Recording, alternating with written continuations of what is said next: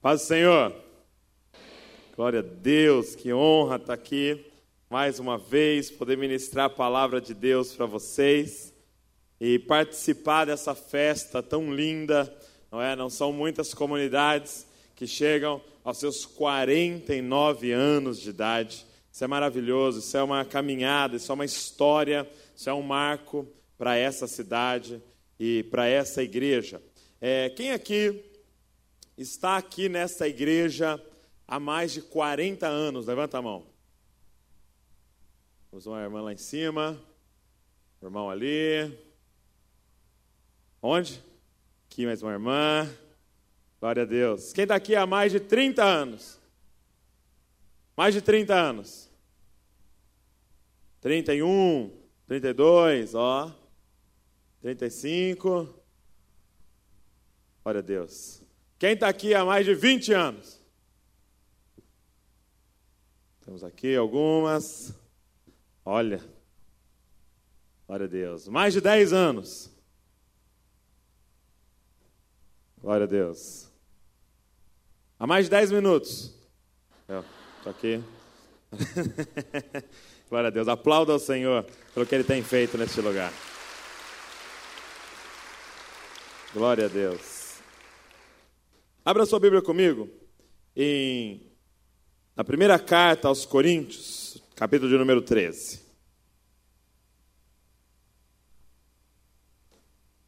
Primeira carta que Paulo escreveu àquela igreja que estava em Corinto, capítulo de número 13. 13. Aquele, aquele capítulo que o pastor, ou talvez o padre, leu no seu casamento, sabe? 1 Coríntios, capítulo 13.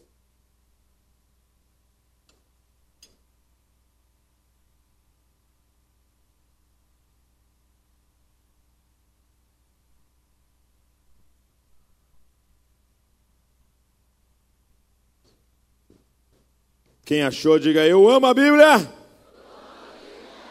Glória a Deus. Quem não achou, diga eu também. Eu vou esperar os eu também aí. Ou vocês não trouxeram Bíblia.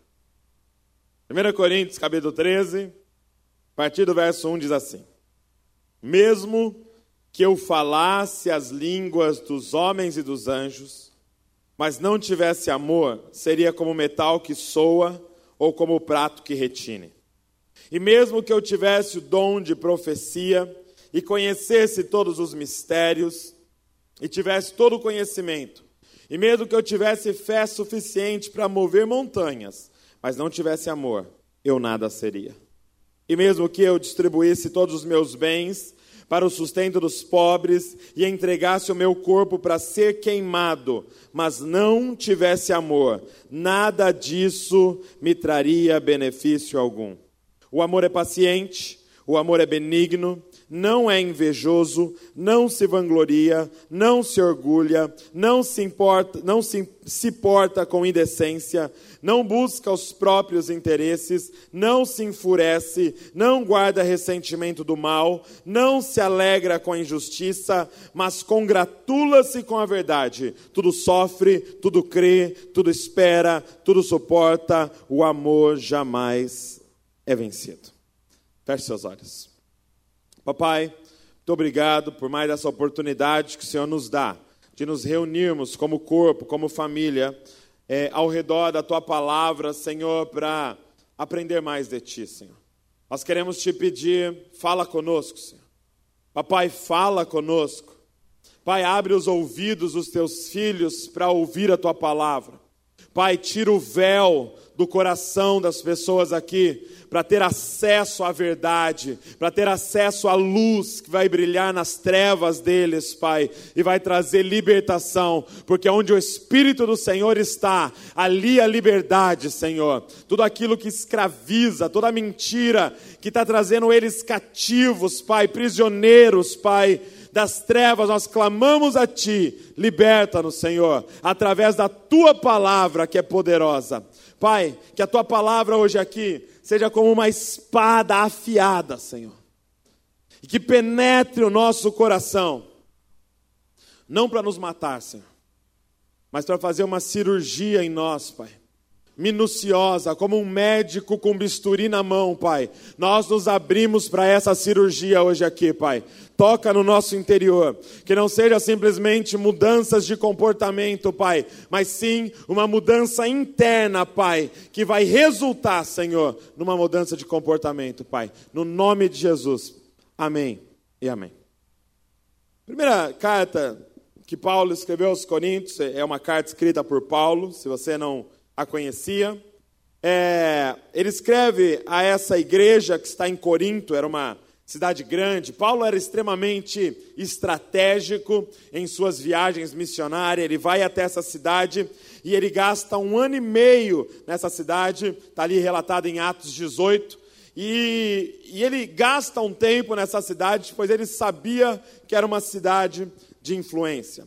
E era muito interessante a forma que os apóstolos trabalhavam, eles recebiam relatório das cidades. Ou seja, Paulo sabia o que estava acontecendo em Corinto, e é por isso que ele escreve essa carta é, endereçando ou com o intuito de resolver alguns problemas que estavam acontecendo na igreja.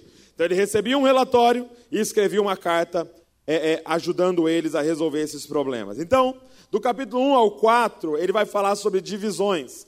A igreja estava havendo muita divisão. É, uns falavam, ah, eu sou de Paulo, outros falavam, é, outros falavam, eu sou de Apolo, outros falavam, eu sou de Cefas, de Pedro, e um outro grupo falava, nós somos de Jesus. E estava uma guerra dentro da igreja é, é por causa de é, é, linhas de pensamento ou estilos. E aí ele vai falar sobre divisões. Do capítulo 5 ao 7, ele vai falar sobre sexualidade. Corinto era uma, era uma cidade com muitos templos pagãos, muitas orgias, e, e um pouco disso estava querendo entrar dentro da igreja, e eles estavam um pouco confusos em relação a isso. Então, Paulo, do capítulo 5 ao 7, vai falar sobre sexualidade. Do capítulo 8 ao 10, ele vai falar então sobre comida consagrada. Era uma outra confusão, porque por causa dos templos pagãos, havia muita comida consagrada aos deuses. E aí ele vai falar sobre isso do 8 ao 10. Do 11 ao 14, ele vai falar sobre o culto. A igreja de Corinto descobriu os dons espirituais, só que começou uma desordem no culto, porque todo mundo queria profetizar ao mesmo tempo. Você já imaginou? Se uns 50 levanta aqui e fala: Eis que te digo. Aí ele deu uma, um ensinamento muito profundo, que eu não sei se nós é, conseguiríamos entender, né, um, um ensinamento revelado para ele que é o seguinte: fale um de cada vez. Levanta a mão. Fala, posso profetizar agora? Aí fala, espera, todo mundo ouve, julga, aí o outro fala. E aí ele vai então ajudando eles na ordem do culto. E é, no capítulo 15 ele vai falar sobre ressurreição. O capítulo que nós lemos está no meio desse bloco sobre o culto.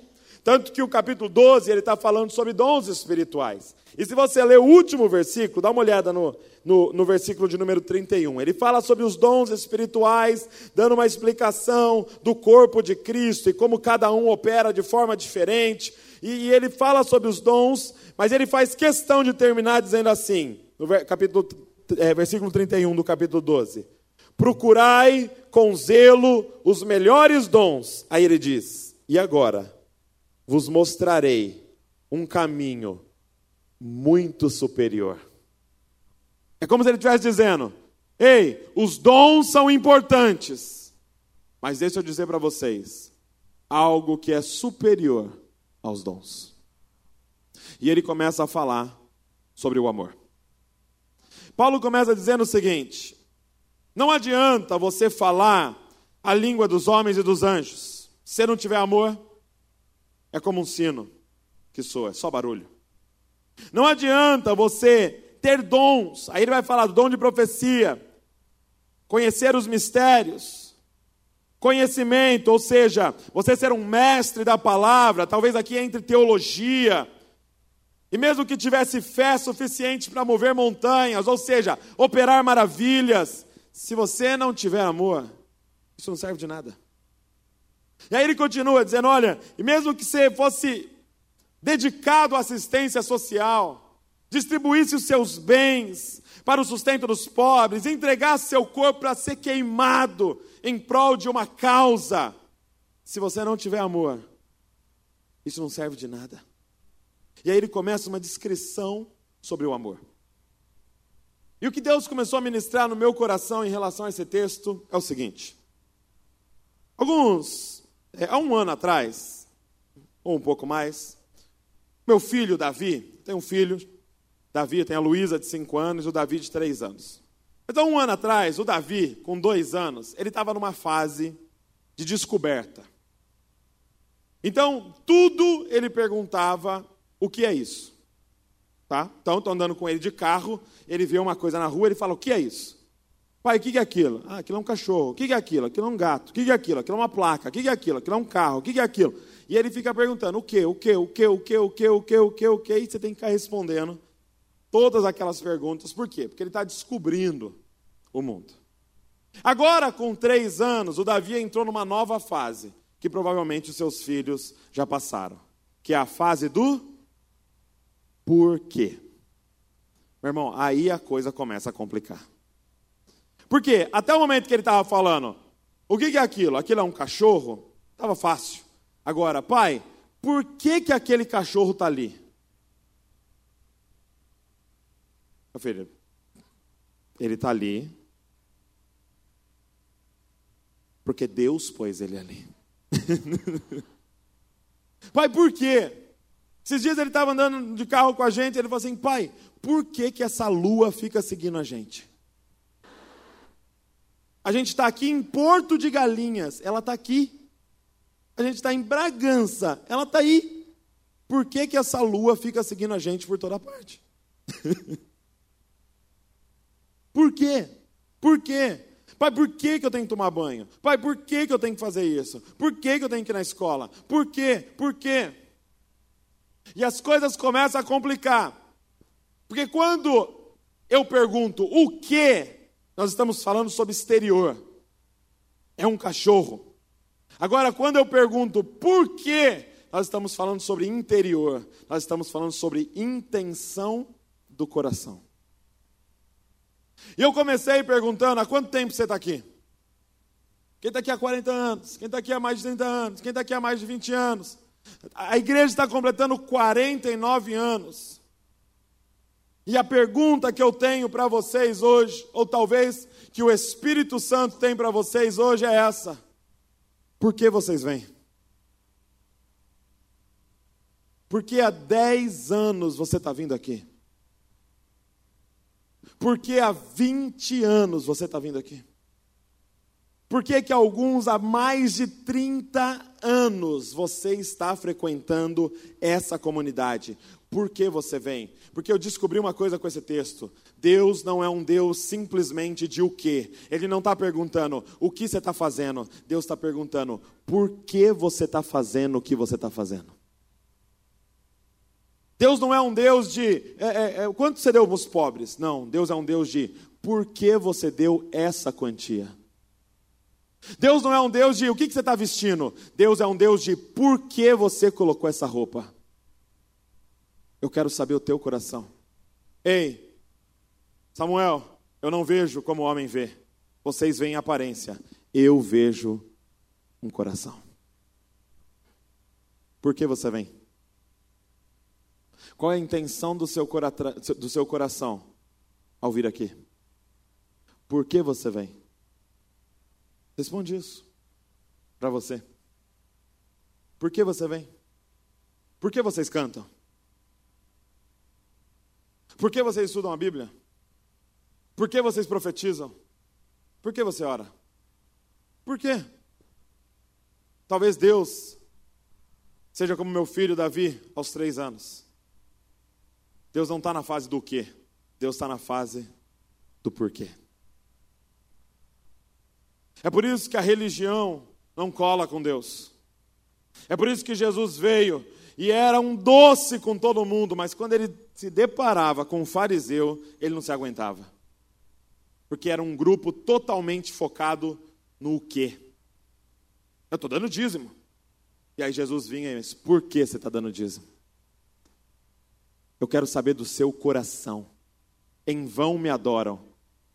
Os seus lábios engrandecem o meu nome, mas o teu coração está longe de mim. Por que vocês vêm? Por que você trabalha? Por que você estuda? Ei, jovem, por que você entrou nessa faculdade? Por quê? Por que você faz o que você faz? Por que, que você fez o que você fez hoje? Por que você vai fazer o que você vai fazer amanhã? Por quê? E o que Paulo, através do Espírito Santo aqui, está nos ensinando é que se a resposta do porquê de Deus não for o amor, é inútil o que você está fazendo. Se a resposta dos porquês de Deus não for, Deus, eu estou fazendo isso por causa do amor, pare de fazer. Por que você trabalha? Deus, eu trabalho por amor. Senhor, por que, que você vem? Por que, que você vem para a igreja? Senhor, eu venho para a igreja por amor. Senhor, eu faço isso por amor. Pai, é por amor, é por amor, é por amor. Por que você faz o que você faz? É isso que Paulo está dizendo aqui, ei, Deus não está interessado simplesmente se você fala na língua dos homens, ou seja, se sua comunicação é boa, se você prega bem, ou você fala na língua dos anjos, você tem uma conexão. Não, Ele está interessado em saber por que você prega. E por que você fala em línguas? Deus não está preocupado simplesmente se está distribuindo seus bens para os pobres. Ele quer saber qual a intenção do seu coração: apenas aliviar sua culpa ou é por amor? Por quê? Por quê? Por quê? E a nossa resposta tem que ser o amor. O meu porquê é o amor. O meu porquê é o amor. Só que eu te confesso que essa essa argumentação do amor, ela, ela se tornou um pouco perigosa. Fiquei sabendo que o pastor Jailson fez é, psicologia também, né? E na faculdade, de, na, na faculdade de, de, de psicologia, gente, é um pouco complexo quando você está lá.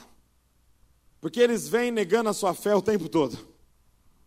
E um argumento que se tem na faculdade de psicologia é exatamente esse: vale tudo em nome do amor. Algo que me confrontavam o tempo todo lá na faculdade, sabendo que eu era cristão, sabendo que eu servia a Deus, era isso. Douglas, por exemplo, um exemplo. Por que, que dois homens não podem casar? Se eles se amam, pronto. Eles podem casar. Douglas, por que, que duas mulheres não podem estar juntas e num relacionamento conjugal? Se há amor, está tudo certo. Então havia uma argumentação e tudo era em nome do amor. Por que, que um casal de dois homens não pode ir lá e adotar uma criança? Se eles vão amar a criança, qual é o problema? Por que, que Deus não está nisso?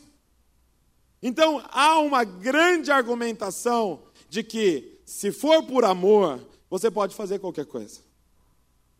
Então, eu creio que Paulo não para no verso de número 3 exatamente por isso. E ele começa então a explicar para a gente o que é o amor. De que amor ele está falando? Quando ele diz que os porquês de Deus na sua vida tem que ser o amor. Qual amor? E aí ele começa a dizer o seguinte no verso 4: O amor é paciente. O amor é benigno. O amor não é invejoso. E o amor não se vangloria. O amor, ele não se orgulha. E olha que interessante: o amor não se porta, ou seja, o amor não se comporta com indecência. O amor, ele não busca os interesses dele. O amor, ele não guarda ressentimento, ou seja, quando você briga com o amor, ele te perdoa. E aí ele fala assim: o amor não se alegra com a injustiça. Então ele não fica alegre com injustiça, ele fica triste. E o amor, ele fica alegre com a verdade. E aí ele fala assim: que o amor, ele tudo sofre. E o amor, ele tudo crê. E o amor, ele tudo espera. E o amor tudo suporta. E o amor jamais é vencido. Quando eu estava lendo esse texto, eu senti o Espírito Santo falando comigo, dizendo: o que você precisa entender é que o amor não é um sentimento. O amor que Paulo está falando é uma pessoa. Esse amor não é algo gostosinho que você sente aqui dentro. O amor que Paulo está falando é uma pessoa. E o capítulo e, e em 1 João, primeira carta de João, capítulo 4, verso 8, vai dizer assim, ó: Quem não ama não conhece a Deus, porque Deus é amor. O amor não é um sentimento, o amor é uma pessoa. Em Colossenses, capítulo 1, verso 15, vai dizer: Ele, Jesus, é a imagem do Deus invisível e o primogênito sobre toda a criação. Portanto, se Deus é amor e Jesus Cristo é Deus.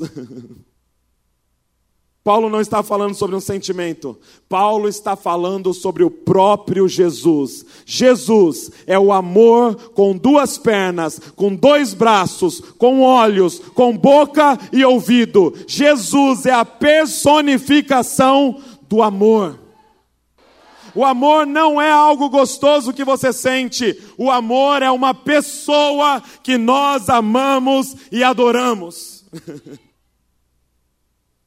Quando ele diz assim, olha, o amor é paciente, só uma pessoa pode ser paciente. Quando ele diz assim, olha, o amor não se comporta com indecência, ele está falando de uma pessoa. Quando ele diz o amor não é invejoso, e o amor não é interesseiro, e o amor não se enfurece, e o amor, ele está falando de uma pessoa. O que eu quero dizer para vocês? Que só tem um porquê que nós podemos responder para os porquês de Deus. Toda pergunta de Deus para nós é essa: por que você está fazendo o que você está fazendo? Só existe uma resposta: eu estou fazendo por causa de Jesus. Por que você vem aqui há mais de 40 anos? Só existe uma resposta certa: eu venho aqui há 40 anos por causa de Jesus. Porque você canta, só tem uma resposta: Jesus. Porque você ora, só tem uma resposta: Jesus. Porque nós jejuamos, só tem uma resposta: Jesus. Jesus, Jesus, Jesus e Jesus. É a resposta de todos os nossos porquês. Porque você trabalha? Para quem nós criamos filhos? Por que estamos casados? Sabe por que eu estou casado? Você sabe por quê? Porque eu tenho a responsabilidade e assumir essa responsabilidade de um dia entregar essa moça para o verdadeiro noivo dela, Jesus. E ela tem a responsabilidade de ser a minha auxiliadora, para que no dia que eu me encontre com Jesus, eu tenho obras para mostrar para Ele. Nós estamos casados por um motivo: Jesus. Para quem eu estou criando meus filhos? Jesus. Por que, que eu prego? Jesus. Por que, que eu estou viajando? Jesus. Por que, que eu escrevo? Jesus. Por que, que eu posto no Facebook? Jesus. Jesus, Jesus, Jesus, Jesus. Não há outra resposta. Então, esse texto, na verdade, a gente teria que ler mais ou menos assim: Mesmo que eu falasse a língua dos homens e dos anjos, se eu não tiver Jesus, eu seria como um metal que soa ou como um prato que retina. E mesmo que eu tivesse o dom de profecia e conhecesse todos os mistérios, e tivesse todo o conhecimento, e mesmo que eu tivesse fé suficiente para mover montanhas, mas se eu não tiver Jesus, eu nada serei. E mesmo que eu distribuísse os meus bens do sustento dos pobres e entregasse meu corpo para ser queimado, mas se eu não tiver Jesus, nada disso me traria benefício algum. Sabe por quê? Porque Jesus é paciente, Jesus é benigno, Jesus não é invejoso, Jesus não se vangloria, Jesus não se orgulha, Jesus não se importa com indecência, Jesus não busca os próprios interesses, Jesus não se enfurece, Jesus não guarda ressentimento do mal, Jesus não alegra com a injustiça, mas ele se alegra com a verdade, porque o meu Jesus tudo sofre, ele tudo crê, ele tudo espera, ele tudo suporta, e o nosso Jesus jamais é vencido. O nosso porquê se chama Jesus. Por que você está aqui? Por que vocês estão aqui? Porque essa igreja está aberta há 49 anos. Jesus. E nunca vai mudar o nosso porquê. Nunca. Se os nossos bisnetos voltarem aqui, tataranetos voltarem aqui há 100 anos para comemorar o aniversário de 150 anos e ele não tiver voltado, essa igreja vai ter exatamente o mesmo porquê. Jesus. Jesus. Jesus. Jesus. E Jesus. 1 Coríntios capítulo 10, verso número 31, Paulo vai dizer: Quer comais, quer bebais, quer façais qualquer outra coisa, faça tudo para a glória de Deus.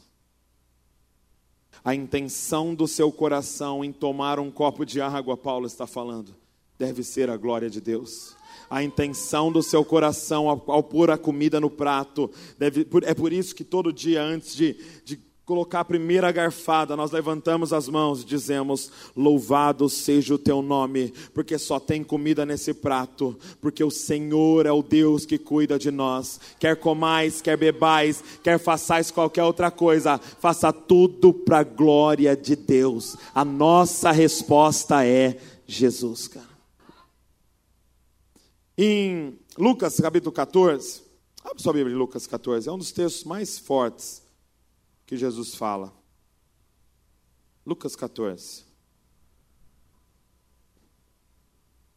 verso 26.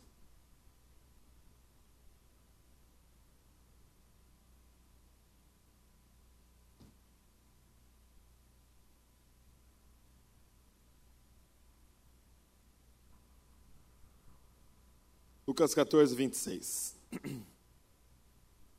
Quem achou, diga amém. Olha só.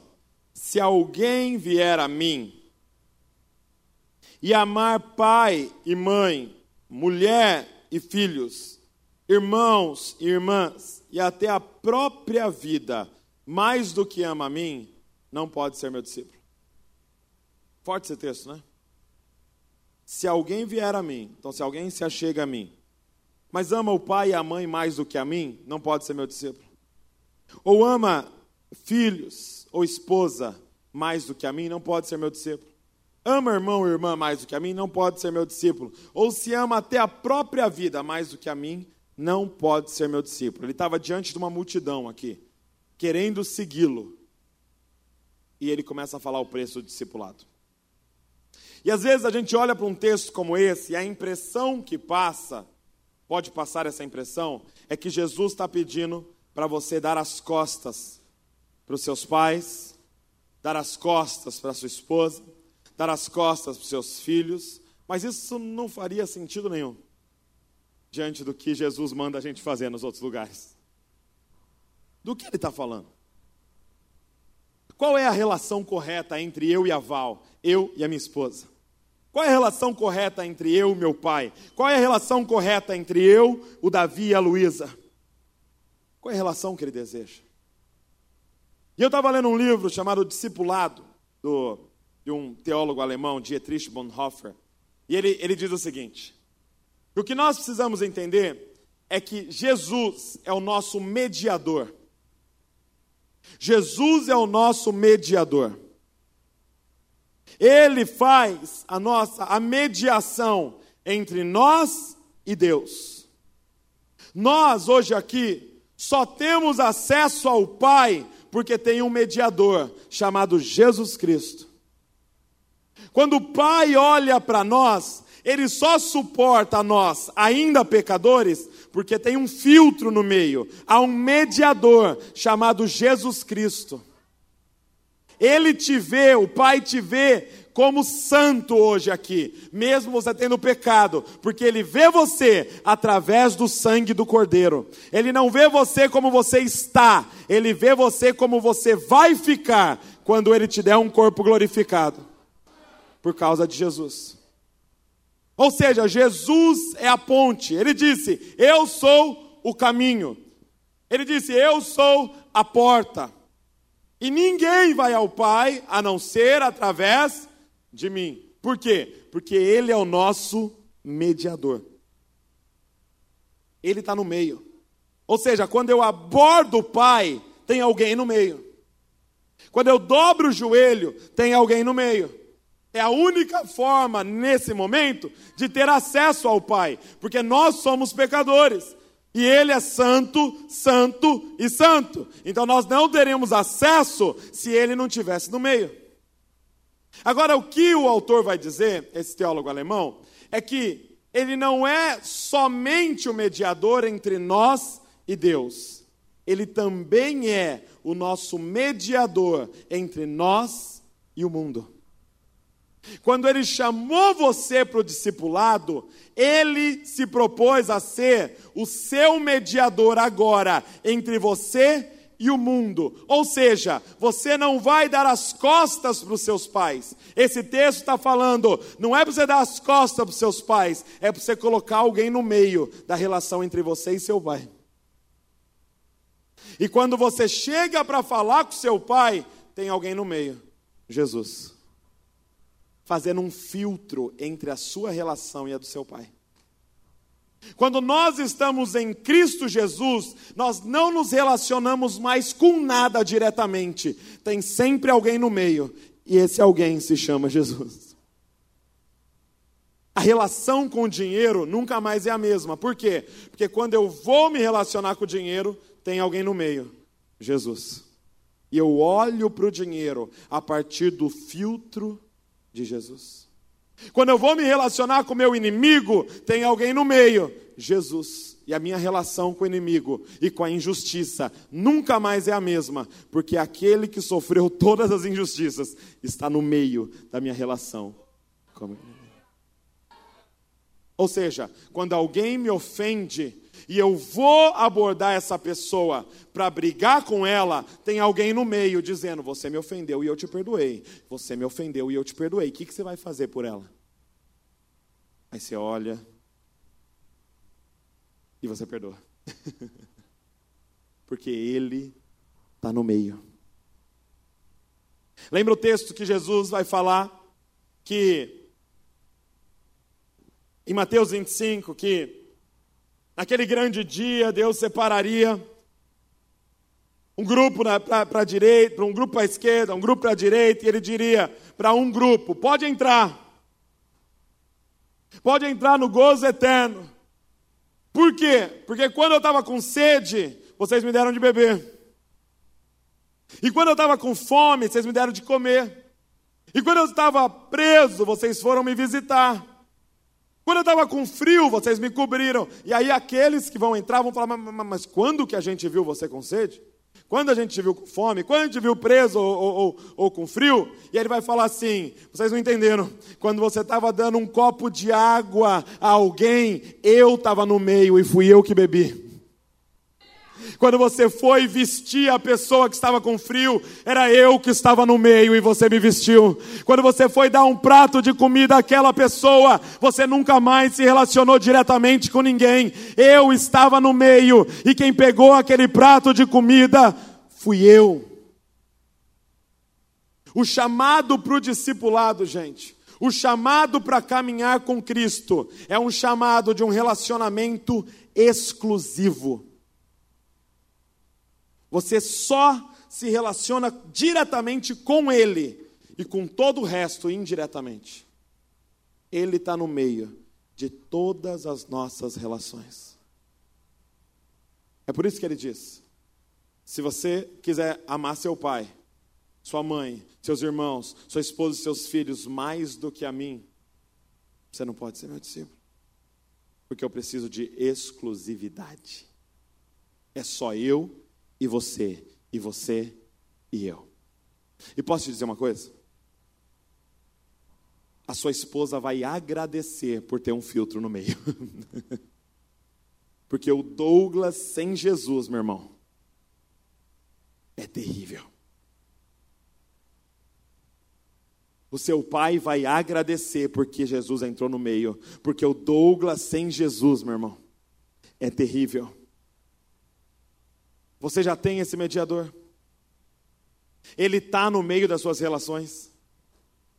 No meio de todas as suas relações, você enxerga Ele. Sabe que tem um texto bastante conhecido nosso, quando Deus, ele chega para Abraão e ele fala assim: Abraão, eu quero teu filho, teu único filho, Isaac. Pega o teu filho e vai para o monte que eu vou te mostrar, e você vai sacrificar o teu filho para mim. Imaginou o coração de Abraão? É por isso que ele é o pai da fé, gente. Quem aqui faria? Aí ele pega o filho dele, ele pega um servo, ele pega um burrinho, e eles vão. E eles chegam nesse monte, ele avista o monte que Deus designara para o sacrifício. Ele para então no pé do monte e fala para o servo: fica aí, porque você não vai entender o que vai acontecer. Fica aí guardando o burrinho, que eu e o menino vamos adorar e voltaremos. Ele pega o menino, ele sobe a monte e o menino já começa a questionar: Ô, ô, ô pai, eu estou vendo lenha, eu estou vendo facão, mas cadê o cordeiro? Cadê o animal que nós vamos sacrificar? E ele fala: fica tranquilo, Deus proverá. E aí ele vai subindo, ele vai subindo, aí ele chega lá, ele monta o local do sacrifício.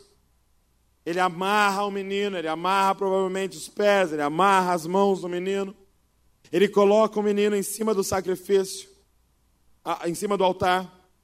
E aí ele pega a faca para sacrificar o único filho dele. E de repente, um anjo diz: Não precisa fazer. Pare. Agora eu sei que você me serve de todo o seu coração. Agora eu sei que você me ama de todo o teu coração. Agora eu sei que eu sou o único Deus. Agora eu sei que esse menino não é um ídolo na sua vida. Agora eu sei que a bênção não se tornou maior do que a fonte dessa bênção. Agora eu sei que você me serve e que você é fiel a mim. E de repente, Abraão olha para o lado. E o que, que ele vê? Um cordeiro. E aí ele vai e pega aquele cordeiro Amarra então o cordeiro e coloca diante do altar. E agora está Abraão aqui, um cordeiro aqui e Isaac aqui. Ele levanta a faca e ele sacrifica esse cordeiro em adoração a Deus. Terminado o culto, ele volta. Ele volta, ele e o menino. E aos olhos de todos, aos olhos do servo, aos olhos da mãe, aos olhos dos outros funcionários, aos olhos dos outros irmãos, aos olhos do, dos amigos, continuava a mesma coisa: Abraão e Isaac. Mas o que ninguém sabia é que entre Abraão e Isaac tinha um cordeiro agora. Abraão nunca mais teve a mesma relação com Isaac, porque entre ele e o filho da promessa havia um cordeiro que morreu por eles. É isso que Deus deseja para nós. Entre você e tudo nesse mundo precisa haver um cordeiro que foi sacrificado por amor de nós, e isso muda absolutamente tudo. Eu só tenho essa relação com a minha esposa porque há um cordeiro no meio. E ela só funciona porque tem um cordeiro no meio. A sua relação com seus filhos só vai funcionar se tiver um cordeiro no meio. A relação na sua empresa só vai funcionar se tiver um cordeiro no meio, um cordeiro que você ama muito mais do que os seus filhos. Um cordeiro que você ama muito mais do que sua esposa. Um cordeiro que você ama mais do que sua carreira. Um cordeiro que você ama mais do que dinheiro. Um cordeiro que você ama mais do que qualquer coisa nesse mundo. As nossas relações só serão saudáveis se houver um cordeiro no meio. Você precisa convidar esse cordeiro.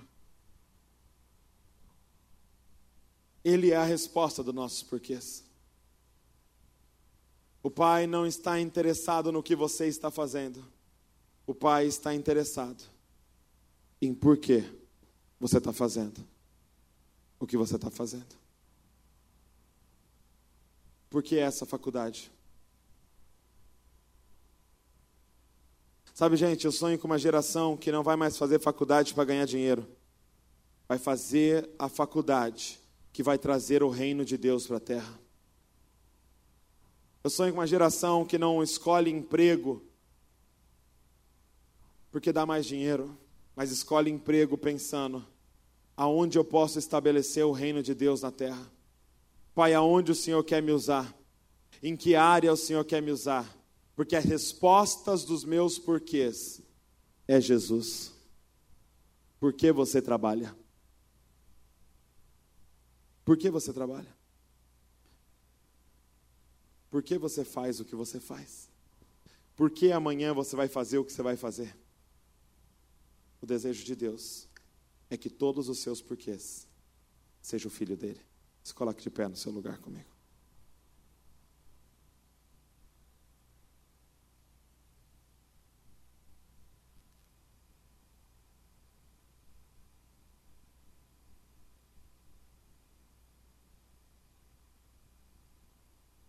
Feche seus olhos.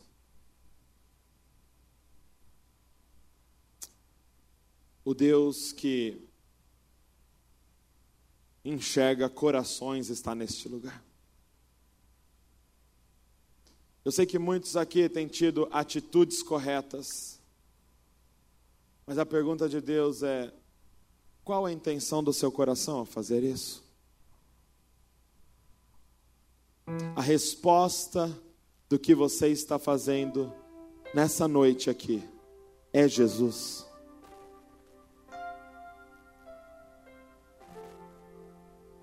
Sabe, às vezes eu penso que nós teríamos que nos arrepender de algumas coisas que a gente fez, que parecem certas, mas que a resposta do porquê de Deus não é Jesus. Talvez algumas pessoas precisariam se arrepender de um jejum que fez porque a resposta do porquê você fez esse jejum não é Jesus. Você fez esse jejum para obter coisas. Talvez alguns de nós precisaríamos arrepender de algum curso de teologia que a gente fez. Porque a resposta dos porquês de Deus não é Jesus. A resposta é para eu saber mais do que os outros. Por que você ora? Por que você canta? Por que você lidera? Por que você vem? Por que você está aqui hoje? A segunda-feira à noite. Por que você está aqui hoje? É por causa dele. É única e exclusivamente por causa dele. E se você entende, seus olhos fechados, queria fazer um convite. Se hoje aqui você, com sinceridade no seu coração, entende que em várias áreas ele não tem sido o seu porquê, eu queria te convidar a vir à frente, como uma atitude de dizendo assim: Pai, a partir de hoje, os porquês da minha vida se chamam Jesus Cristo, única e exclusivamente Jesus Cristo. Jesus Cristo, Jesus Cristo, Jesus Cristo e Jesus Cristo. Pai, eu cansei de trabalhar por dinheiro, eu quero trabalhar pelo teu reino, Senhor. Pai, eu cansei de procurar aceitação nas coisas. Senhor, eu, eu cansei de fingir uma coisa com o meu exterior, sendo outra no meu interior. Hoje eu quero alinhar o meu coração com o teu coração, papai. Pai, muda as nossas atitudes, Pai, mas primeiro muda aqui dentro, papai nos dá um coração completamente inclinado a Ti, Senhor.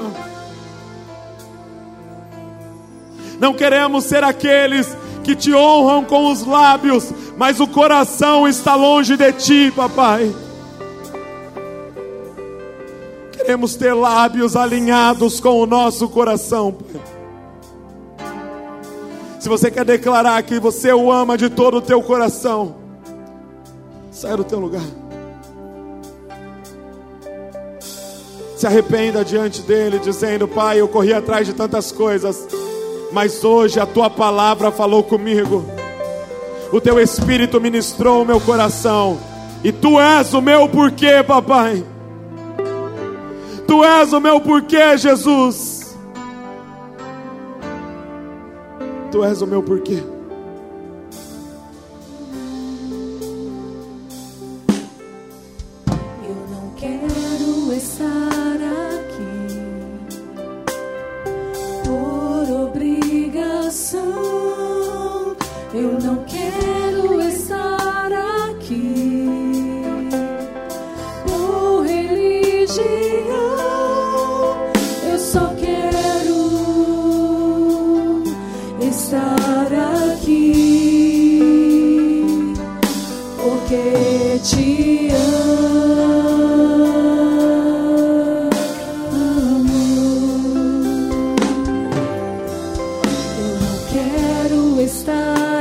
Declarar isso? Para cantar uma canção, eu não quero estar aqui para pedir algo de tuas mãos. Eu só quero estar aqui. Por que você está aqui? Porque te amo.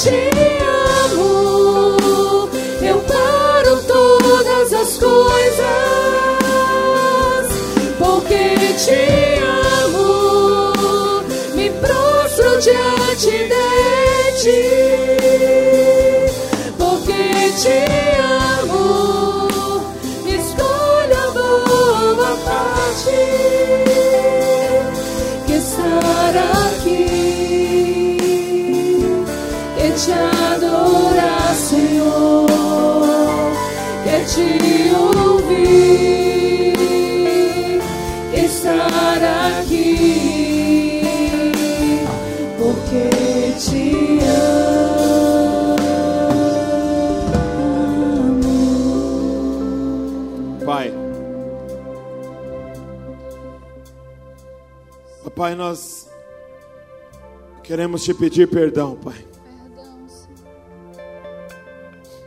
Porque muitas vezes usamos o Senhor como um meio de conseguir as coisas que nós queríamos, Pai.